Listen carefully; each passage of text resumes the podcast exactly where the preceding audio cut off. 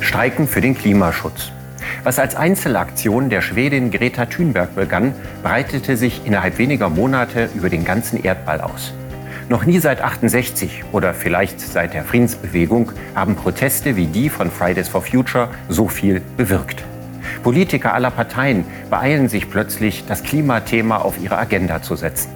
Schafft die junge Generation den Wandel in der Klimapolitik? Darüber rede ich mit der Klimaaktivistin Carla Remzma.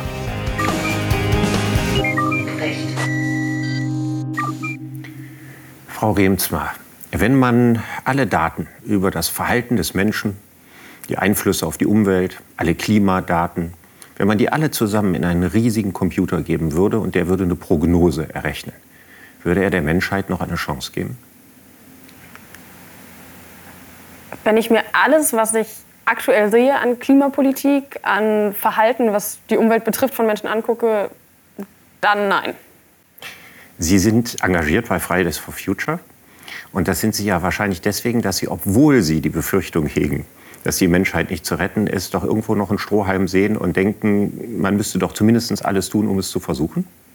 Auf jeden Fall. Also was klimapolitisches Engagement angeht, muss man, glaube ich, ganz großer Optimist irgendwo sein und Hoffnung haben. Hoffnung in Menschen, Hoffnung in Politik.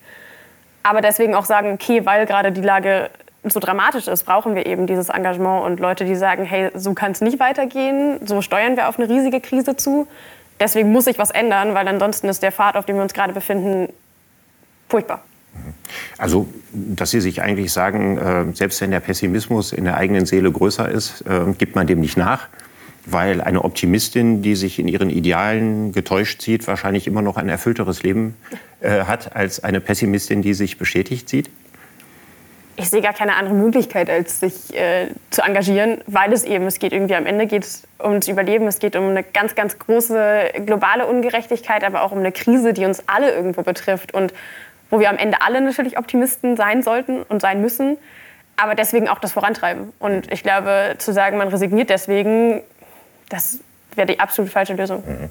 Nun hat Fridays for Future ja ganz konkrete Ziele und Forderungen.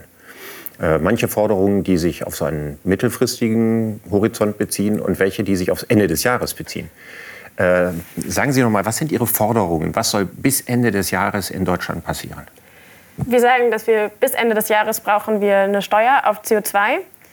Und zwar eine Steuer ganz klar deswegen, weil wir haben den Emissionshandel jetzt zum Beispiel auf europäischer Ebene, was ein sinnvolles Instrument sein kann. Das Problem ist, es ist nur langfristig umsetzbar und wir brauchen die Emissionsreduktion jetzt. Und das kriegen wir mit einem Emissionshandel in Deutschland eben nicht hin.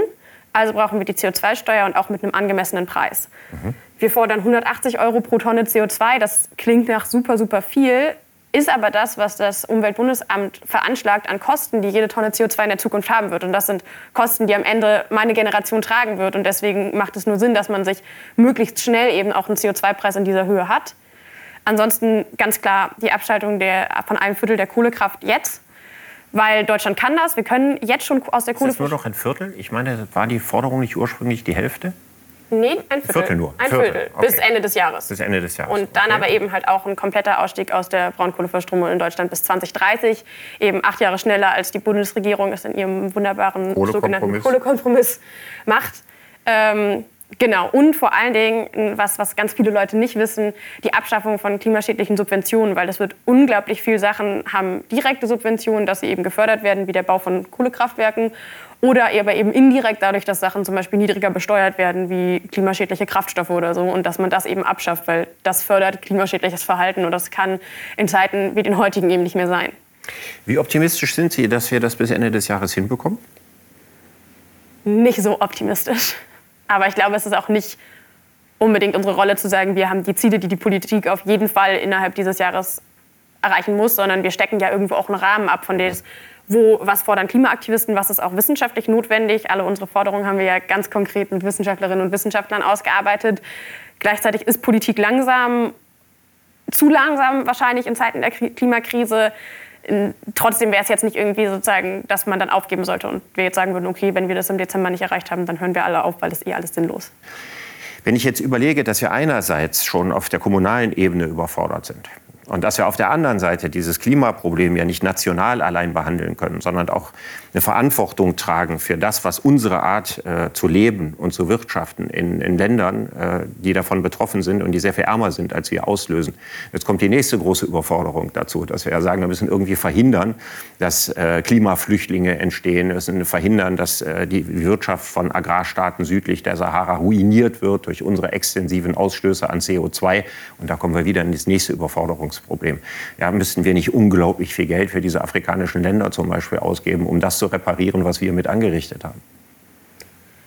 Ich glaube, dieses ständige Fliehen der Politik oder jetzt gerade zu sagen, die sind alle überfordert, ist so eine Erklärung, die kann ich überhaupt nicht nachvollziehen. Wenn ich mir überlege, ich bin jetzt 21 und wir haben noch, haben noch ganz, ganz lange Zeit zu leben auf einem Planeten, den wir gerade wirklich ruinieren durch unser Verhalten. Und dann zu sagen, hm, weil wir wissen gerade nicht, was wir machen sollen, deswegen machen wir lieber gar nichts, obwohl wir eigentlich relativ genau wissen, was wir machen müssen, finde ich, ist eine ganz, ganz absurde Logik. Und da erstmal zu sagen, wir fangen überhaupt mal an, indem wir Rahmenrichtlinien für irgendetwas setzen und darauf bauen dann irgendwie andere Sachen aus. Und das kann ja auch auf ganz vielen verschiedenen Ebenen sozusagen gleichzeitig passieren, weil das ist ja nicht immer eine Entweder-Oder-Frage, sondern gerade Klimapolitik, so komplex wie sie ist, heißt, dass wir an ganz, ganz vielen Stellschrauben machen müssen und sich auch ganz viele Leute mit diesem Thema irgendwie auseinandersetzen werden müssen, die es vielleicht in den letzten Jahrzehnten eben nicht machen mussten.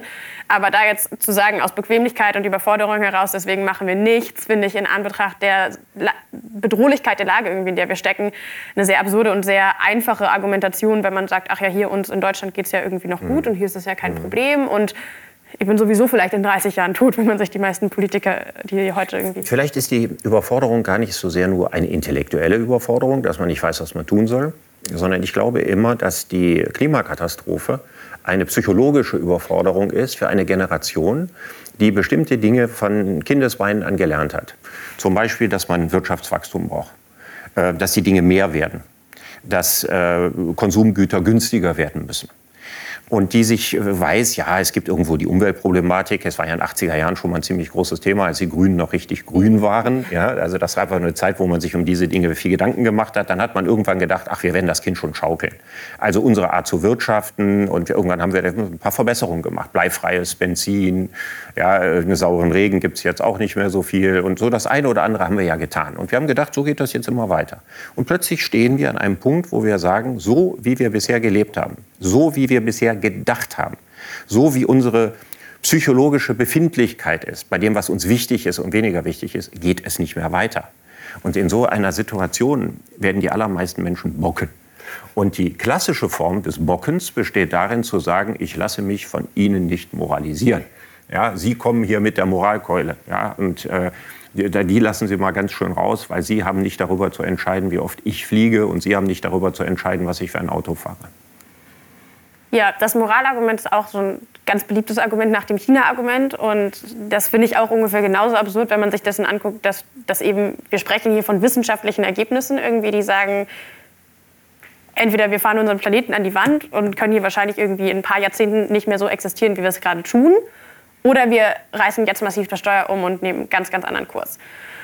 Und außerdem ist das Ganze tatsächlich auch ein völkerrechtlicher Vertrag, der da mal 2015 äh, in Paris irgendwie geschlossen wurde. Und dazu sagen, wir halten uns da nicht dran, weil wir das irgendwie unbequem finden, ist auch irgendwie, finde ich, eine ganz, ganz absurde Argumentation. Und ich glaube, was diese ganze, ein großes Problem der ganzen Klimadebatte ist halt, dass sie so lange als Verzichtsdebatte, was ich auch schon angesprochen hatte, irgendwie geführt wurde und dass so lange gesagt wurde, Klimapolitik ist unbequem und die Arbeitsplätze und man ganz, ganz lange sich mit so kleinen Tippelschritten eben hier kein ballerfreies Benzin mehr gesagt hat, wir machen jetzt genug und das reicht nicht aus. Wir brauchen jetzt viel, viel größere Veränderungen. Irgendwie. Es wird gefeiert, dass wir ein Plastikstrohhalmverbot haben, aber das ist so ein kleiner Teilbereich von dem, weil wir werden nicht mit Änderungen, die in dem System, in dem wir gerade sind, ganz, ganz kleine Stellschrauben sind, werden wir nicht weiterkommen, sondern wir müssen ja systematisch denken. Das, ja, das ist eine Art Schönheitschirurgie am krebskranken Patienten. Ja. Genau. Ja. Und deswegen appellieren wir ja auch so viel an die Politik, dass das heißt, wir brauchen systematische Veränderungen, wir brauchen einen Ausstieg aus fossilen Energien.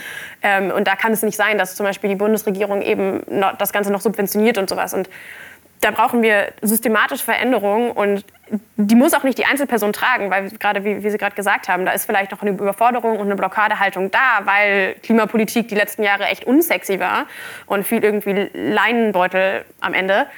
Aber deswegen brauchen wir eine Politik, die sagt, okay, wir nehmen das in die Hand, wir haben die Vision davon, wie kann es irgendwie gut aussehen, wir trauen uns auch was, aber sind auch bestimmt genug zu sagen, okay, das und das sind Veränderungen, die wir brauchen. Und so und so können wir sie sozial gerecht machen, so können wir es irgendwie machen, dass es damit allen gut geht. Aber es, wir werden nicht davon wegkommen, dass es große Veränderungen, die auch alle spüren werden, braucht. Trauen Sie irgendeiner Partei in Deutschland zu, dass sie das tatsächlich in dem Umfang, äh, wie es erforderlich wäre, tut? Glauben Sie, dass die Grünen das machen würden? wir haben ja keine Partei, die irgendwie vermutlich alleine regieren wird. Ich glaube auch nicht, dass die Grünen, wenn man sich ihr aktuelles Wahlprogramm anguckt, das unbedingt so machen werden. Wir bräuchten eine Partei, die viel, viel mehr auf die Wissenschaft hört, weil das ist ganz spannend, wenn man sieht, was Wissenschaft sagt und was Politik daraus macht. Weil da ist doch eine relativ große Diskrepanz und man sagt, okay, eigentlich sollten die Wissenschaftler das ja vermutlich deutlich, deutlich besser wissen als irgendwelche Leute, die sich nie mit irgendwie CO2 und physikalischen Gegebenheiten so richtig auseinandergesetzt haben. Aber die Diskrepanz ist da. Und deswegen, glaube ich, bräuchte man da ein viel, viel größeres ähm, ja, Vertrauen der Politiker, auch dass sie, dass sie sagen, okay, wir hören auf die Wissenschaft und gleichzeitig aber auch zum Beispiel, dass Medien auf eine ganz andere Art und Weise aufklären, dass sie dann in der Gesellschaft dadurch auch zum Beispiel Mehrheiten schaffen. Wenn ein viel größeres Wissen über das Klimathema da wäre, glaube ich, würde sich auch verändern, wie Leute über Klimapolitik denken. Da gibt es jetzt zwei Wege. Das eine ist, dass Sie und äh, viele andere, die äh, viel ehrgeizigere Ziele haben in der Klimapolitik, weil sie sie für dringend notwendig halten, zu den Grünen alle gehen. Und die andere Variante wäre, eine eigene Partei zu gründen, die wirklich grün ist. Ich glaube weder noch. Ich glaube, als Aktivistinnen und Aktivisten, jetzt zum Beispiel bei Fridays for Future, aber auch an anderen Stellen der Klimapolitik, ist es nicht unsere Aufgabe, in die Politik zu gehen und eine neue Partei zu gründen oder in den Institutionen diesen Wandel herbeizuführen.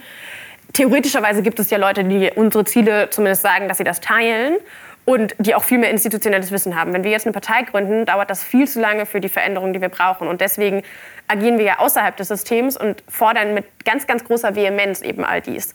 Und bringen das aber auch ins Bewusstsein gleichzeitig der Leute, anders als es vielleicht eben zum Beispiel Parteien können, die von, von Leuten ja auch eine ganz andere Glaubwürdigkeit zum Beispiel zugesprochen wird und die ganz anders an Menschen irgendwie herantreten. Und in so groß wie der systematische Wechsel ist, den wir brauchen, braucht es, glaube ich, außerhalb der Politik auch Leute, die sozusagen darauf beharren, die das immer wieder nach vorne tra tra tragen und nicht eben sozusagen eingeschränkt sind auch von irgendwelchen institutionellen Zwängen. Weil das sind ja alles Sachen, auf die sich die Politik dann beruft. Aber das, das, wollen wir nicht. So, dafür muss es viel zu schnell gehen. Bräuchten Sie äh, eigentlich jenseits von, von, Schülern oder Studenten, die äh, for Future äh, demonstrieren und, und, und, Wissenschaftlern, Scientists for Future gibt es ja auch, Müsste das nicht alle Bevölkerungsschichten durchziehen? Ja. Also müsste das nicht eine Art Generalstreik dann geben für das Klima, weil der Ernst der Lage es gebietet? Und hätten Sie dann gewonnen, wenn die Braunkohlearbeiter in der Lausitz fürs Klima streiken und freitags keine Braunkohle mehr abbauen, sondern fordern, den gleichen Lohn zu kriegen, ohne dass sie weiterhin Braunkohle abbauen? Ja. Und das ist Wie wollen Sie die gewinnen? Sind Sie mal vor denen aufgetreten? Tatsächlich. Also aktuell suchen wir ganz, ganz viele Gespräche eben zum Beispiel mit Gewerkschaften, ähm, aber auch mit Unternehmen und ganz vielen weiteren Akteuren, weil eben die Bewegung jetzt irgendwie die letzten Monate eine sehr, sehr junge Bewegung war, ähm, um zu sagen, wie bringen wir dieses Thema auch an ganz viele andere Leute, weil es ist schon ein Bedürfnis ja auch da, also gerade auch aus der Wirtschaft und aus der Industrie, die sagen, uns fehlt der Plan von der Politik, aber eigentlich würden wir gerne, weil wir wissen, dass das, was wir gerade machen, nicht nachhaltig und zukunftsfähig ist. Deswegen würden wir gerne einen anderen Kurs einschlagen, wissen aber nicht, wie die politischen Rahmenbedingungen sind, weil die Politik nicht zu Potte kommt. Und deswegen nicht anfangen, zum Beispiel neue Innovationen zu investieren und neue Forschung zu fördern. Und deswegen brauchen wir diesen, diese politischen Richtangaben, aber gleichzeitig, um das mit mehr Druck zu fordern, gehen wir auf diese ganzen Leute zu und sagen, kommt mit uns auf die Straßen und streikt mit uns. Sind Sie äh, zuversichtlich, dass Sie diese Breite erreichen werden? Ja, es wird nie alle mitnehmen. Dafür ist Klimapolitik wirklich. Es wird die Gesellschaft eher spalten, oder? In diejenigen, die, die mitmachen und diejenigen, die sagen, ich lasse mir nichts verbieten. Also es gibt ja im Augenblick, äh, Christian Lindner hat also zwei Aussagen gemacht in diese Richtung. Es gibt auch eine Menge Journalisten, die, äh, die ihrem Selbstverständnis nach Liberale sind die sagen, wir wollen keine Verbotskultur. Jetzt könnte ich Ihnen natürlich Munition für Ihre äh, Kanonen geben und würde sagen, also als Liberaler vertrete ich ja die Ansicht, so wenig Staat wie notwendig, aber gleichzeitig auch so viel Staat wie notwendig. Das heißt also, Äh, der Staat hat die Aufgabe, meine persönliche Freiheit zu schützen, mir aber darüber hinaus nicht reinzureden. Jetzt könnte man ja sagen, durch die Klimakatastrophe verändern sich die Lebensbedingungen der Menschen derartig, dass wenn wir keine Verbote machen, die Freiheit gefährdeter ist, als wenn wir Verbote machen. Also im Straßenverkehr brauchen wir Verbote, um die Freiheit der Verkehrsteilnehmer zu sichern, von A nach B zu kommen. Und hier bräuchten wir ja in Klimafragen Verbote, um die Freiheit der jetzigen und vor allen Dingen die Freiheit der künftigen Generationen zu sichern. Deswegen ist ja eigentlich aus liberaler Perspektive, müsste man sie umarmen und müsste sagen, wir sind vollständig auf ihrer Seite. Nun ist es aber so, dass der Liberalismus im Augenblick den Egoismus des Einzelnen auf Kosten künftiger Generationen leben zu können, als Liberalismus ausgibt. Suchen Sie die Gespräche mit Menschen, die solche Ansichten vertreten und sagen, wir wollen nicht moralisiert werden und ihr dürft uns nichts verbieten? Also als Bewegung ist sowas irgendwie mal schwierig zu sagen, aber als Person ja. Ähm, ich kenne auch Freunde, die selber irgendwie sich als Liberale sehen und dann genau mit solchen irgendwie Mustern kommen und sagen, ja, aber damit redest du mir doch in deine, meine Freiheit rein. Und ich glaube, das ist so eine Grunddebatte, die man ja eigentlich irgendwie hat wie viel muss man die Freiheit des Stärkeren einschränken, um die des Schwächeren zu schützen. Mhm. Und genau das ist diese Gratwanderung. Und ich glaube, das hat viel damit zu tun, dass es so lange eben auch als Verbotskultur, Klimapolitik, Umweltpolitik, was ja auch immer in einen Topf geschmissen wird, ähm, geführt wurde, dass das lange Verzicht war, aber dass vor allen Dingen lange es auch so stark auf den Einzelnen reduziert wurde. Wenn man sich anguckt, was die Kampagnen sind, die die Bundesregierung macht, appelliert das immer daran, okay, recycle du jetzt deinen Müll und äh, hier könntest du den Solarpanel installieren. Aber mal zu sagen, okay, wir gehen daran ran und streichen mal die Subventionen für Kohle, mhm. das passiert nicht. Ja, oder sagen wir, nehmen wir das Beispiel Massentierhaltung. Das ist unsere Landwirtschaftsministerin sagt, steht doch jedem frei, Fleisch vom Ökobauern zu kaufen. Und damit ist sie aus der Sache raus. Ich meine, die Massentierhaltung gehört zu den größten Klimaschädlingen, die ja. es überhaupt gibt. Die Art und Weise unser extensiver Fleischkonsum, egal ob das Fleisch aus Argentinien kommt oder ob es äh, aus Niedersachsen oder aus Westfalen kommt, ist ein riesiges Umweltproblem. Und ja wird gesagt, ich appelliere an den Einzelnen und wenn die Leute dieses Fleisch nicht mehr kaufen, dann ist auch gut. Nur würde man, weil der Preis für äh, Fleisch aus Massentierhaltung so günstig ist, noch 100 Jahre warten, bis der Bewusstseinswandel abgeschlossen ist und so lange werden Menschen auf diesem Planeten vermutlich nicht mehr existieren können. Diese Argumentation ist eigentlich klar. Ja. Aber es nützt gar nichts, das zu wissen. Die Landwirtschaftsministerin wird weiter die gleiche Politik machen, die sie bisher gemacht hat, völlig ungeachtet dessen, dass sie vielleicht auch an künftige Generationen denken sollte, weil der Bauernverband, die Lobbys und so weiter in ihrem Leben ihr hundertmal näher sind als die globalen Probleme der Menschheit. Ja, und das ist, das ist ein Riesenproblem, was wir haben. Also so, man sieht es ja auch, wenn man sich anguckt, irgendwie so Autoskandal oder jetzt zum Beispiel Hambacher Wald in NRW, dass man doch eine starke Verflechtung von Wirtschaft und Politik in Deutschland hat. Und da muss man auch ran und sagen, so, warum hat jetzt das so einen riesen Einfluss und die Lobby, die es sozusagen auf der anderen Seite gibt für Klimainteressen und die Interessen zukünftiger Generationen oder Interessen des globalen Südens, sind irgendwie ein paar Aktivisten, die mit dem, was sie haben und im Papschild sich auf die Straße stellen müssen. Da ist ein riesen Ungleichgewicht da und diese Entflechtung von Wirtschaft und Politik ist natürlich ein ganz, ganz dringender Faktor, den wir irgendwie brauchen bei diesen ganzen Debatten, die wir haben. Aber es ist glaube ich, auch größere Fragen, denen wir uns mal stellen müssten. Das macht eine Partei wie die, CDU, die sich als konservative Partei versteht und deswegen sagt, wir wollen den Status quo behalten, stellt sich ungern größeren Fragen. Aber im Hinblick auf die Zukunft bin ich auch fest der Überzeugung, dass wir mal so Sachen sagen müssen wie, okay, uns wurde in den letzten 50 Jahren gesagt, wir brauchen diese 2% Wachstum. Das haben irgendwelche Ökonomen mal so gesagt und das ist jetzt, das ist jetzt so dann habe ich das mal in meinem Studium irgendwann mal gefragt und so richtig schlüssig erklären kann mir das niemand. Und auch dann sich mal zu, tra zu, zu, trauen, die Frage zu stellen und das zu hinterfragen, so ist das noch zeitgemäß, ist das noch das, was irgendwie funktioniert. Wir sehen, es gibt kein einziges Land der Welt, was es bisher geschafft hat, Ressourcenverbrauch zum Beispiel von Wachstum zu entkoppeln. Das heißt, wenn man wachsen möchte, eine wachsende Wirtschaft haben möchte, muss man mehr Ressourcen verbrauchen. Das funktioniert aber eigentlich nicht mehr. Das wissen wir auch dann muss man sich, glaube ich, auch mal trauen, solche Fragen zu stellen. Aber das wird nicht gemacht, solange halt irgendwie einflussreiche Personen halt eben sagen, Status quo ist ja gemütlich. Ja, aber es, es, geht ja auch so. Ich meine, wenn wir das alles ernst nehmen, dann sind das große Einschnitte in unsere bisherige Lebensweise. Die betrifft ja nicht nur, dass wir so wenig wie möglich fliegen sollten oder innerdeutsch gar nicht mehr fliegen.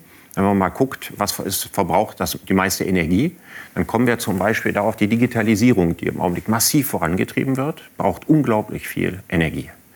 Also in Deutschland äh, ist es so, dass 8 Prozent des Stroms für Tablets, Smartphones und Laptops draufgeht. Und 80 Prozent dieses Energieverbrauchs sind Runterladen von Videos. Das machen 70-Jährige eher seltener, das macht ihre Generation deutlich mehr. Also es nützt ja nichts nur äh, gegen SUVs vorzugehen oder gegen Plastiktüten und so weiter, sondern das geht ja auch für Ihre Generation, da müsste man massive Einschränkungen machen. Und jetzt fällt mir aber die Fantasie, wie will man das machen? Natürlich, klar, wir sprechen, jetzt hier schon wieder von so vielen Einschränkungen und die wird es geben. Wir werden ganz, ganz viel umstellen müssen, aber am Ende. Darf man nur noch einmal im Monat einen Film hochladen? Oder, also wie muss ich mir das praktisch vorstellen? Beim Luftverkehr ist das eine relativ einfache Sache. Gibt es auch keine Lobby. Für den innerdeutschen Luftverkehr gibt es keine Lobby. Die Lufthansa macht auf innerdeutschen Fl äh, Flügen Verluste. Also die einzigen, die dafür sind, sind die Manager, die schnell von Ort zu Ort kommen wollen. Aber es gibt eigentlich keine starke Wirtschaftslobby für den innerdeutschen Luftverkehr. Das Problem beim innerdeutschen Luftverkehr ist, dass uns die Bahntrassen fehlen. Ja, und die Züge maßlos verstopft werden, wenn er eingestellt wird. Das ist das große Ja. Problem und dass das Bauen dieser Bahntrassen sehr, sehr lange dauert. Ja. Aber wenn es jetzt darum geht, zu sagen, das, was wir durch digitales Spielzeug und digitale Kommunikationsmittel an Energie verbrauchen und zum größten Teil aus Unterhaltungsgründen, wie will man denn da in irgendeiner Form drosseln? Ich glaube, das ist zum Beispiel was, was ein ganz, ganz komplexer Bereich ist, wo ich jetzt auch nicht die Expertin für bin, weil ich glaube, das ist ein Bereich, an den man kaum ran kann, weil man nicht sagt, wir werden effizienter. Gleichzeitig können wir aber sagen, wir investieren zum Beispiel in erneuerbare Energien und wir haben zwar trotzdem denselben Energieverbrauch, aber nicht dieselben Emissionen. Und das sind ja auch Stellschrauben, über die man da zum Beispiel rangehen kann. Uns wird immer vorgeworfen, wir sprechen so viel von der Kohle. Und warum sprechen wir denn so viel von Kohle, wenn doch auch irgendwie das Thema irgendwie wichtig ist? Aber Kohle ist halt der Hauptemissionstreiber zum Beispiel in Deutschland. Deswegen sprechen wir so viel davon. Und das, das sind halt sozusagen auch Sachen, die man beachten muss, irgendwie, glaube ich, in, in so einer Debatte. Und was sind auch die Sachen, wo wir jetzt schnell Maßnahmen ergreifen können? Und das ist zum Beispiel eben so ein Thema. Mir würde noch was anderes einfallen. Also wenn man sich mal überlegt, dass das Militär an Energie verbraucht und was sie an CO2 blasen, was ein Kampfflugzeug im Vergleich zu einem Passagierflugzeug an CO2 in die Luft bläst, ist unvorstellbar. Und was machen wir im Augenblick? Wir rüsten auf. Wir wollen an 2% des Bruttoinlandsproduktes wollen wir in Zukunft für Waffen ausgeben. Ist das noch zeitgemäß? Wie, wie, wie empfinden Sie das? Für mich ist es nicht zeitgemäß. Ähm, ich glaube auch nicht, dass Sie unter vielen äh, Klimaaktivisten überzeugte Aufrüstungsbefürworter finden. Ähm, deswegen ist das für uns jetzt kein, nicht so das Thema. Würden Sie Ähm, sagen, dass die Klimabewegung links ist? Ich glaube, die Links-Rechts-Einordnung ist nicht mehr zeitgemäß. Wir leben, glaube ich, in einem Zeitalter, wo es neben links-rechts eben noch ganz, ganz viele andere Faktoren irgendwie gibt, die in so eine politische Einordnung reinspielen. Das merkt man, wenn man sich jetzt gerade zum Beispiel die Parteienlandschaft anguckt. Das ist nicht mehr nur links-rechts. Da können wir Parteien nicht mehr so richtig einordnen, weil es eben auch einen Unterschied zwischen sozusagen einem kosmopolitisch-liberal offenen und eben einem nationalistisch konservativ traditionell, ich weiß nicht genau, wie man es betiteln möchte, Weltbild irgendwie gibt. Und ich glaube, das ist heutzutage eine viel prägendere sozusagen Einteilung wahrscheinlich sogar. Ähm, wirtschaftlich gibt es natürlich immer noch eine Einteilung zwischen irgendwie links und rechts, aber nicht mehr so, nicht mehr so vorherrschend. Und ich glaube, gerade für junge Leute ist sozusagen diese zwischen Offenheit und so tra traditionsbehaftetheit Einordnung viel relevanter. Und da sieht man natürlich, die Klimabewegung ist groß und international und muss deswegen weltoffen sein. Ken- Kennen Sie andere in Deutschland, andere Köpfe, bekannte Vertreter der Klimabewegung, Freunde und so weiter, die CDU-Wähler sind? Einzelpersonen. Aber Aber der Löwenanteil würde tendenziell eher grün wählen. Natürlich. Aber Vermutlich. die CDU hat auch in den letzten Jahrzehnten nicht damit geglänzt, sich für irgendwelche Klimathemen zu beweisen. SPD Die- auch nicht. Nö. Ähm, die schreiben sich beide ganz, ganz gerne Klimaschutz außen auf die Fahne und machen dann nichts. Und schreiben dann Kohlekompromiss und das ist eine tolle Sache und das führt dazu, dass wir unsere eigenen Klimaziele nicht einhalten. Und ich glaube, das haben auch die Leute, die sich mit dem Klimathema irgendwie auseinandersetzen, auch festge festgestellt und auch immer mehr. Bei anderen Men- Menschen kommt dieses Bewusstsein an, dass das, was Politik sich außen raufschreibt, gerade insbesondere beim Thema Klima, oftmals nicht stimmt. Und alle, weil alle unterstützen Klimaschutz, abgesehen vielleicht von der AfD. Ähm, selbst die FDP möchte Klimaschutz. Und wenn man sich mal Maßnahmen anguckt und Aber die FDP möchte, dass der Markt das regelt, dass der, dass der Staat keine Verbote aussprechen muss. Ja,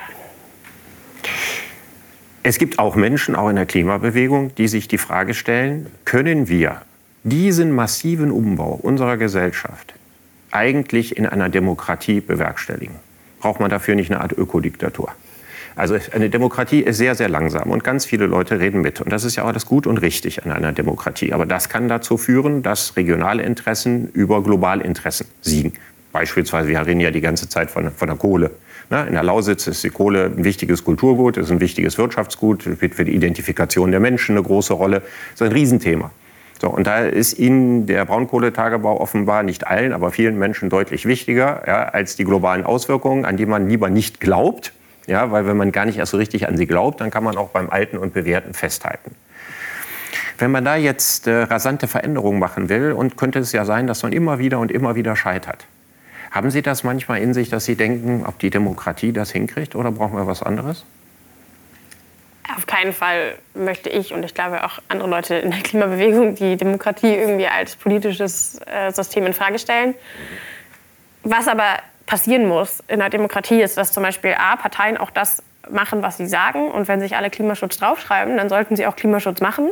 Dass sich ein Staat wie Deutschland an ein unterzeichnetes Abkommen, das Pariser Klimaabkommen, hält und seinen Verpflichtungen danach kommt.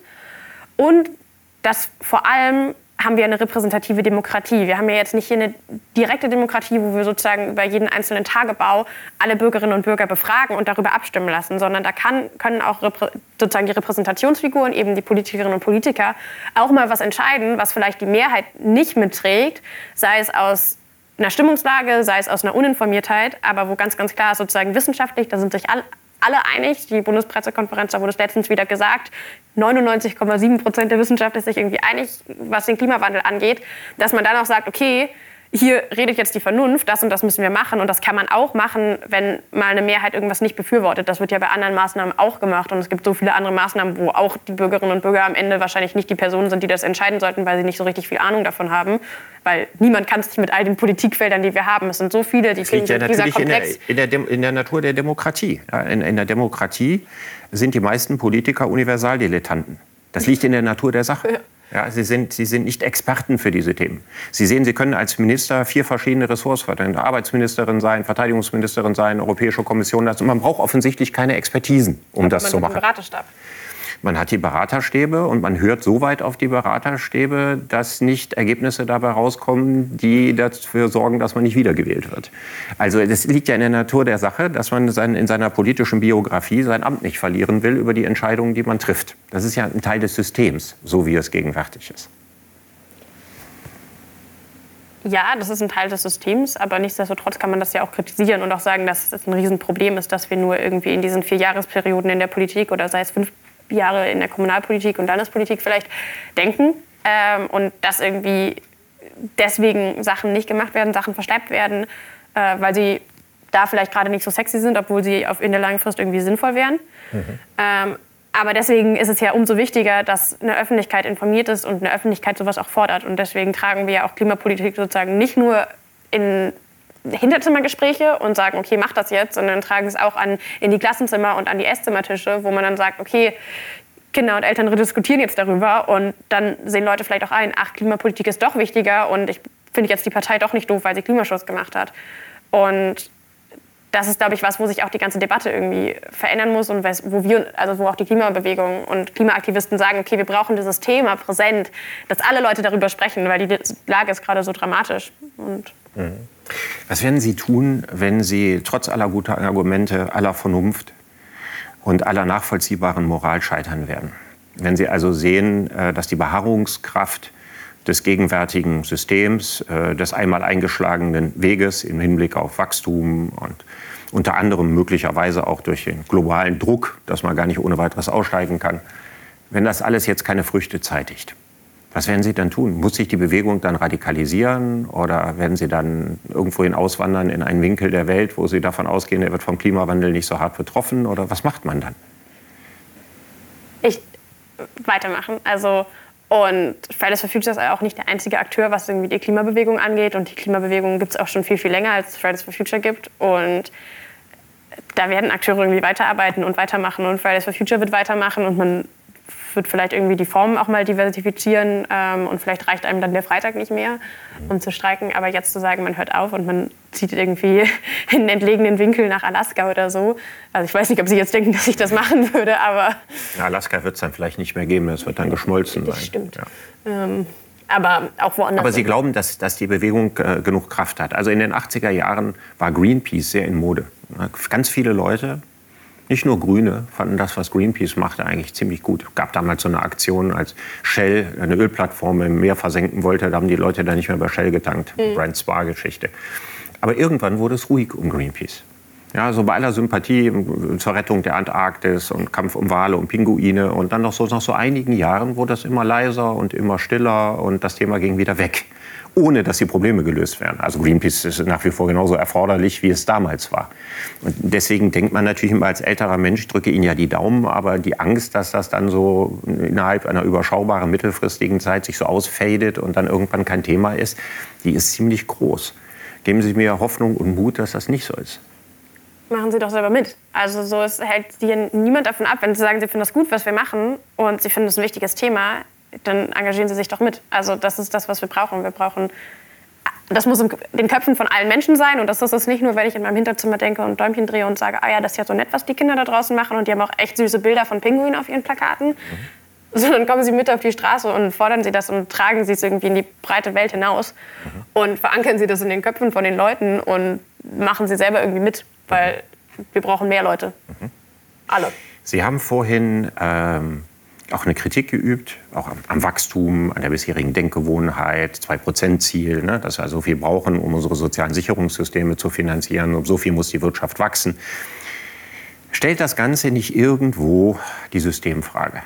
Also glauben Sie, äh, dass eine massive Veränderung der Klimapolitik unter den Vorzeichen kapitalistischen Wirtschaftens möglich ist?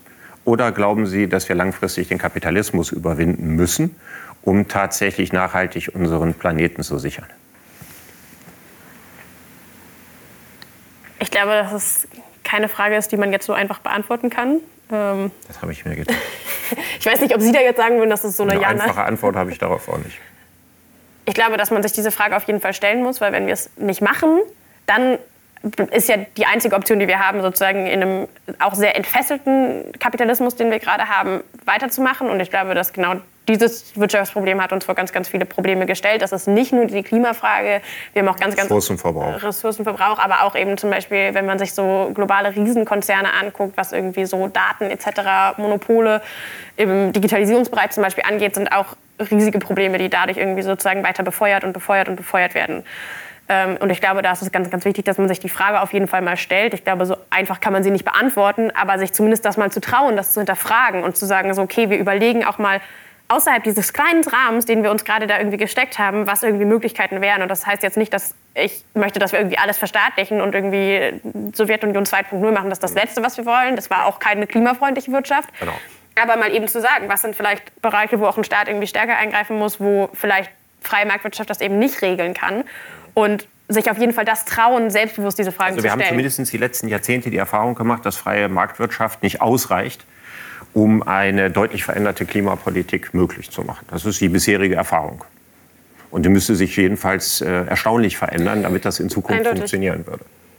Eindeutig. Und ich glaube, dieses Selbstbewusstsein bei dieser Frage, weil es ist immer sofort, sobald Leute das Wort Systemfrage in den Mund nehmen, ist es so, oh Gott, oh Gott, oh Gott. Jetzt die kommen die Radikalen. Ja, und die wollen DDR 2.0 und alles, alles verbieten. Genau. Und, ja, und die wollen uns die Freiheit rauben und dann wird es irgendwie so ein grüner Stalinismus. Genau. Und das ist das Letzte, was irgendwie die Klimabewegung oder die Klimaaktivistinnen und Aktivisten, die ich kenne, wollen. Aber gleichzeitig mit einem Selbstbewusstsein zu sagen, okay, sollen wir uns von einem Konzern wie RWE diktieren lassen, wie eine Politik auszusehen hat, ist irgendwie schwierig. Und da dann zu sagen, man traut sich diese Fragen zu stellen und da vielleicht auch mal Antworten zu treffen, die anders sind als das, was die letzten 30, 40, 50 Jahre gemacht wurde, ist, glaube ich, ganz, ganz wichtig, weil das Problem ist so groß, dass wir halt außerhalb dieser kleinen Box, die uns der Rahmen irgendwie, in dem wir gerade sind, vorgibt, eben mal denken müssen. Und Sagen Sie mir einfach mal Beispiele für Verbote, von denen Sie meinen, da kommen wir gar nicht umhin. Dass ich mal eine Vorstellung gewinne. Also was, was, was glauben Sie, werden wir in wenigen Jahren uns nicht mehr leisten oder verbieten, was heute noch selbstverständlich ist? Also innerdeutschen Luftverkehr. Ja. Ähm, wie ist das? Kann ich noch mit dem Auto, das so viel CO2 ausstößt wie ein SUV, äh, durch die Gegend fahren? Oder gibt es da eine Grenze? Wird die eingeführt werden oder muss die eingeführt werden? Da bin ich jetzt nicht Expertin für. Ähm, vermutlich ja. Mhm. Ähm, das heißt aber ja auch nicht in dem Moment, dass man alle Autos abschafft, mhm. äh, die irgendwie das, weil sie 30 Jahre alt sind, irgendwie erfüllen, ja. sondern dass man sagt, okay, neue Autos sind irgendwie so, dass man auch gezielt fördert. Das, mhm. das ist ja der Albtraum von ganz sogenannten Liberalen teilweise zu sagen, man subventioniert jetzt mal sinnvolle Sachen mhm. ähm, ja. und klimafreundliche Sachen und dann halt zu sagen, man subventioniert eben sowas und unterstützt das ähm, und macht das andere unattraktiver. Man Was ist, wenn wir zu solchen Themen kommen wie das, was ich vorhin angesprochen hatte, Digitalkonsum? Wie schätzen Sie die Bereitschaft Ihrer Generation ein, äh, darauf zu verzichten, Netflix-Serien auf Smartphones zu gucken? Klein. Würde ich auch sagen. Setzen Sie dann darauf, dass wir das schaffen, innerhalb sehr überschaubarer Zeit, dass dieser ganze Strom aus erneuerbaren Energien kommt?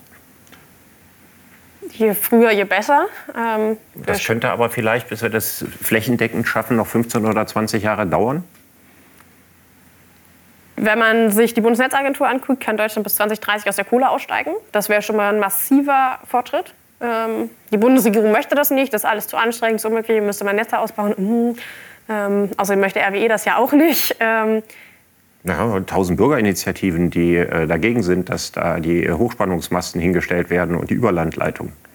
Sie ja, haben ja es einen enormen Widerstand in der Bevölkerung. werden sie früher oder später aber sowieso. Also das, das ist ja klar, also ob wir jetzt den Kohleausstieg 2038 oder 2030 haben, ist ändert Dasselbe Problem, daran, ja. daran nichts. Ähm, aber dieses vorgebracht, oft wird hier gesagt, wir können das gar nicht, das ist nicht möglich. Und das, wenn selbst die Bundesnetzagentur jetzt als staatliche Institution, die sind jetzt meistens nicht, die da radikale Sachen irgendwie in den Raum werfen, unrealistische Thesen, das nur irgendwie als das Gegenargument. Natürlich, es wird Sachen geben, glaube ich, die auch ganz schwer zu regulieren sind, wo man dann auch sagen kann, so es ist ja so, es gibt ja ein gewisses Maß sozusagen an CO2-Emissionen, die irgendwie in Ordnung sind, dass es sie irgendwie gibt. Man muss halt so weit wie möglich überall reduzieren, was irgendwie geht. Man kann Netflix verbieten, wird, glaube ich, nicht passieren. Deswegen müssen, wir, deswegen müssen wir umso dringender an irgendwie alle anderen Sachen ran und auch vor allen Dingen von dieser Doktrin, dass jeder Einzelne muss es selber lösen, halt weg, sondern sagen, dadurch, dass Genau. man infrastrukturell irgendwie Sachen umändert, ist dein Verhalten automatisch, wenn du, außer du entscheidest dich bewusst dagegen, immer klimafreundlich. Das wäre irgendwie sowas, weil das ist aktuell in der Politik nicht so. Wenn wir mal davon ausgehen, dass es äh, in 20 Jahren so ist, dass jedes runtergeladene Video aus Strom aus erneuerbaren Energien kommt. Und Sie schauen sich das, was wir hier miteinander besprochen haben, in 20 oder 25 Jahren mit Ihrer 14-jährigen Tochter oder Ihrem 14-jährigen Sohn an.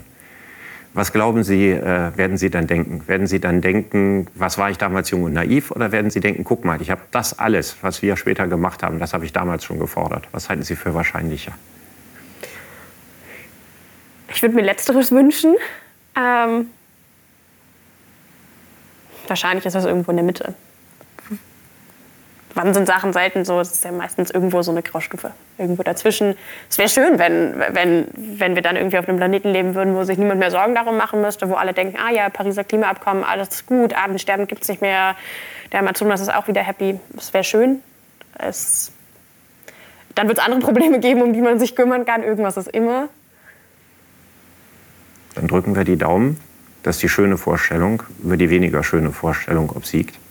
Ich glaube nicht nur in unser beider Interesse und im Interesse Ihrer mutmaßlichen Kinder, sondern im Interesse aller. Ich danke Ihnen für das Gespräch, Frau Rehmensma. Dankeschön.